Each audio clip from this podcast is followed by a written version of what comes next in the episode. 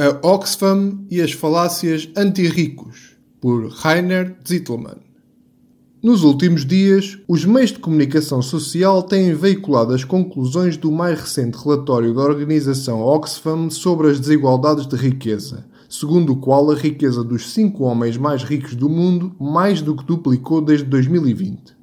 De acordo com o mesmo relatório, os bilionários a nível mundial estão 3,3 bilhões de dólares mais ricos desde então, ao passo que os 60% mais pobres, cerca de 5 mil milhões de pessoas, perderam 20 mil milhões de dólares em riqueza durante este período. Como é óbvio, a Oxfam escolhe os dados que melhor se ajustam à sua tese. O ano 2020, nomeadamente o mês de março, foi deliberadamente escolhido como ponto de comparação porque, nessa altura, houve um enorme colapso nos mercados bolsistas mundiais, motivado pela crise do coronavírus.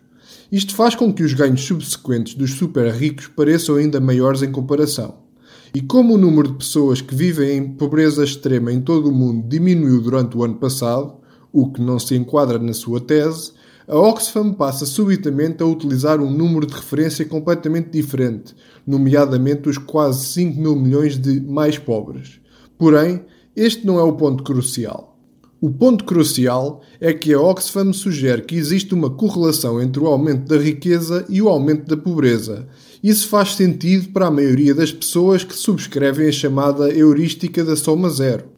O poeta comunista Bertolt Brecht exprimiu de forma concisa esta errônea heurística nos seguintes versos do seu poema Alfabeto. E o pobre disse sem alegrias: Se eu não fosse pobre, tu rico não serias. O problema é que essa visão de soma zero está errada. De acordo com os dados do Banco Mundial, 29% da população mundial vivia em pobreza extrema no ano 2000, em comparação com os atuais 8,5%. No mesmo período, o número de bilionários aumentou de 470 para 2.640, e apenas uma pequena parte deste aumento se deve à inflação. Os países onde a pobreza mais diminuiu foram aqueles em que o número de bilionários mais aumentou. Em 1981, 88% da população chinesa vivia em condições de pobreza extrema. Atualmente, essa percentagem é inferior a 1%. Enquanto isso, o número de bilionários na China aumentou mais do que em qualquer outra parte do mundo, de 0 para 562. Só os Estados Unidos têm mais bilionários do que a China, e há uns anos a China chegou mesmo a ultrapassar os Estados Unidos durante algum tempo.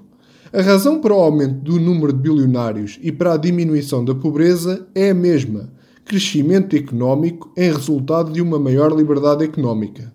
Quem desejar países sem bilionários não precisa de esperar que eles sejam todos expropriados. Há países sem bilionários em certas partes de África e há também Cuba ou a Coreia do Norte.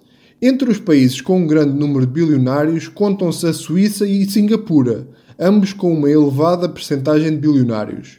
Mesmo na muito elogiada Suécia, a proporção de bilionários em relação à população é 60% mais elevada do que nos Estados Unidos da América.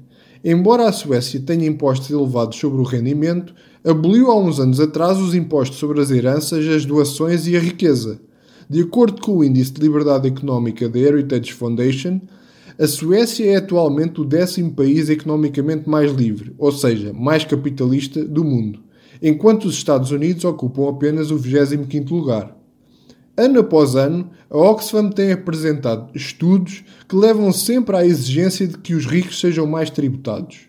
Apesar destes estudos serem metodologicamente muito questionáveis, os meios de comunicação social caem todos os anos na mesma armadilha, muito devido ao habitual ressentimento anti-ricos, que eu detalhei no meu livro Os Ricos na Opinião Pública. Foi para combater este e outros mitos que decidi publicar em 2022 um outro livro, Em Defesa do Capitalismo, um antídoto para os mitos anticapitalistas, que se encontra editado em Portugal pelo Instituto Mais Liberdade e onde, num dos capítulos, analiso em maior detalhe a acusação de que o capitalismo conduz a uma crescente desigualdade. Esse capítulo está agora disponível gratuitamente para que mais pessoas possam avaliar criticamente as narrativas da Oxfam e dos anticapitalistas a respeito da desigualdade.